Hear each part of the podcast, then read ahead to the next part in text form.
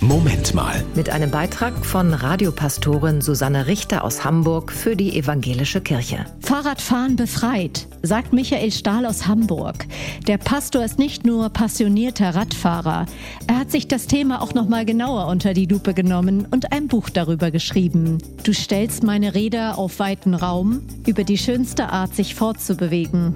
Das Fahrrad ist ein nachhaltiges Verkehrsmittel, es ist ein einfaches Verkehrsmittel, jeder kann darauf fahren und du merkst einfach, du kannst aus eigener Kraft dein Ziel erreichen. Und das ist irgendwie an jedem Tag, an dem man Fahrrad fährt, doch immer ein gutes Gefühl. Selbstwirksamkeit und Gesundheit sind das eine.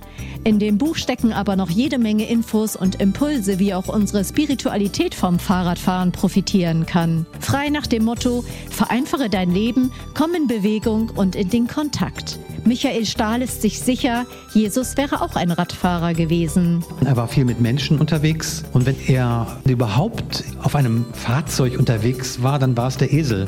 Und wenn man heute die Frage stellt, wie wäre Jesus wohl heute unterwegs, dann wäre es doch naheliegend, dass Jesus auf einem Drahtesel gekommen wäre. Understatement ist dabei Programm. In biblischen Zeiten galt der Esel als das Symbol der einfachen Menschen. Also im Unterschied zum Pferd irgendwie das Symbol der Reichen war. Deswegen steht der Esel für den einfachen Lebensweg und das kann man doch gut aufs Radfahren übertragen.